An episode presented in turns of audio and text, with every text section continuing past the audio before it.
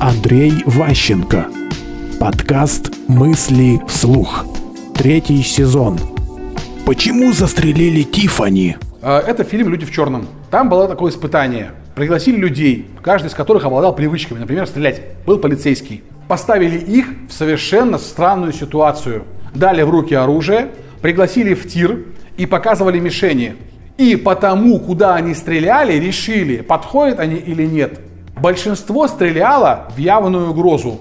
И только один из них выстрелил в девочку, в лоб ей попал. И он спрашивает, почему ты убил девчонку? Ты что, вообще придурок, что ли? Он начал объяснять, что, как бы, что девочка находится в странном месте. У нее учебники очень странные для девочки ее возраста. И поэтому, сказать, это не девочка, а монстр, замаскированный под девочку. Потому что остальные монстры, которые были, один там чихал, другой делал гимнастику, то есть он не воспринимал их внешность, он оценил их по делам. И поэтому успел за короткое время принять правильное решение. Из всех возможных угроз выбрал верное. То есть у него была привычка, прежде чем стрелять, думать. Многие научены стрелять не думая. Увидел цель, бэмс, потом разберемся.